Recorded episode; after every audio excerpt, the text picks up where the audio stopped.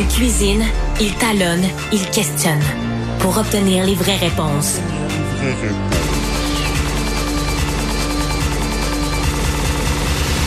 Du Trisac. T'es hot, euh. T'es euh, pas, euh, pas, sexuellement parlant, là, on parle pas. Non, allô, les ressources humaines, non, euh, vous avez, elle a dit, euh, non, non, t'es, euh, t'es compétente et merci de travailler à l'émission, Sibelle Olivier. Euh, Loïc Tassé est avec nous, je te jure, hein. As-tu entendu les coquilles d'œufs craquer, toi? Tu sais, faut. Loïc, bonjour. Non, j'ai entendu des coquilles d'œufs qui s'écrasaient. Crash, crash, Ouais. crash. C'est ça que j'ai entendu. Toi aussi, Loïc, t'es hot, toi aussi, toi aussi. On va le dire à tout le monde. Euh, Oui, oui. Bon, euh, sérieusement, là, euh, à Gaza, ça serait pas, là, c'est pire que pire. Ben non, évidemment, ça se réglera pas. Puis euh, ce qui arrive, c'est qu'on apprend, figure-toi, ce matin, entre autres sur CNN et d'autres réseaux, qu'il y a vraiment une famine qui est en train de s'installer là-bas. Il y a 400 000 personnes qui risquent de souffrir de famine. Ça, la famine, c'est des gens qui c'est pas de la malnutrition là. La malnutrition, il y a déjà des gens qui en souffrent, mais on parle réellement de famine qui s'installe particulièrement dans le nord de Gaza, où semble-t-il en plus le Hamas a repris un certain nombre de territoires à l'armée israélienne. Donc famine, des gens qui en sont rendus à manger de l'herbe, des gens qui boivent de l'eau qui est pas potable, ça apporte toutes sortes de maladies, euh, les mouches qui sont partout et qui transmettent elles aussi des maladies. Donc on craint beaucoup de- des pandémies euh, de toutes sortes à Gaza la situation est vraiment épouvantable. Euh, on rappelle, il y a, on est rendu à presque 27 000 morts, 67 000 personnes blessées, euh, et, et ça continue.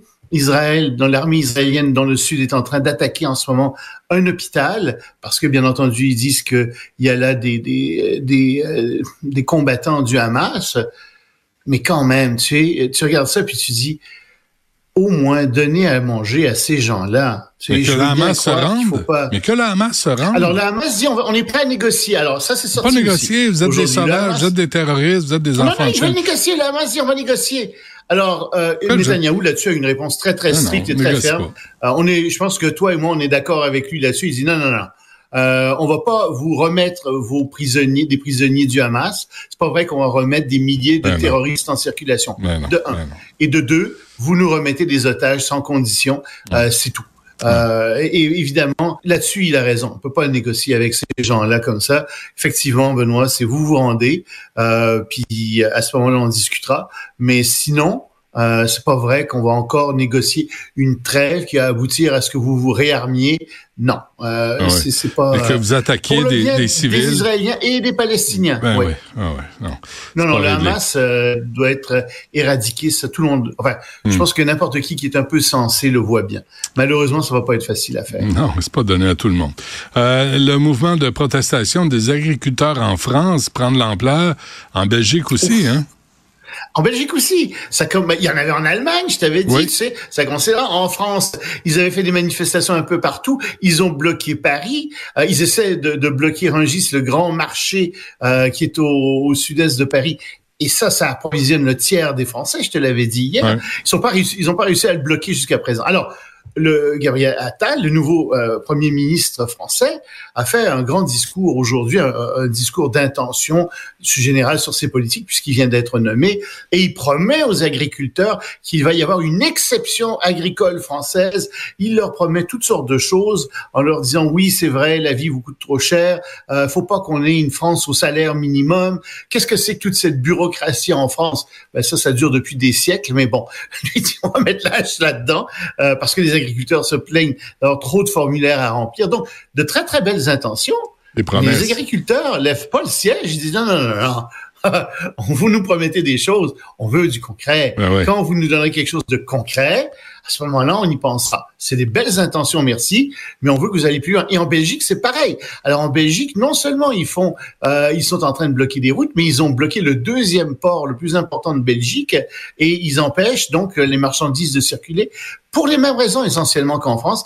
L'agriculture va mal en Europe. Euh, les gens sont atteints à la fois par la réglementation tatillonne euh, de l'Union européenne et parfois de certains pays, comme en France, elle est très tatillonne aussi.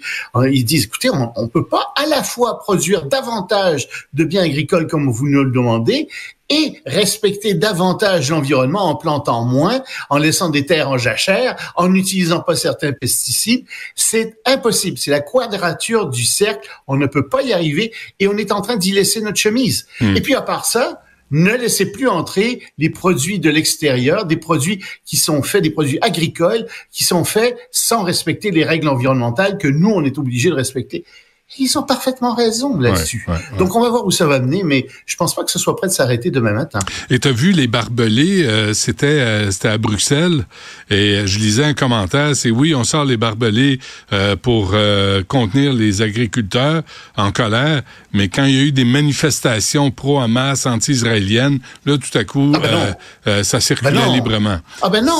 Ils peuvent bien être en, la liberté bien sûr, on est d'accord, mais tu sais, moi je me garderais une petite gêne là, quand même aller soutenir euh, des assassins, des terroristes. Et je trouve que ce qu'Israël fait, euh, euh, euh, je veux dire, c'est vrai qu'il y a un apartheid qu'Israël a mis en place et je suis contre aussi. Mais c'est pas parce que t'es pas d'accord avec Israël que tu es obligé d'aller soutenir euh, les terroristes fondamentalistes fanatiques religieux du Hamas. Faudrait le dire au SPVM ici à Montréal parce qu'il y a beaucoup de manifestations pro-Hamas là, puis dans des quartiers à Montréal où les les juifs, les juifs, les gens de la communauté juive disent attendez là, là ils viennent à nos portes manifester, c'est rien de rassurant. Tu sais, ça se passe ailleurs, ça se retrouve ici.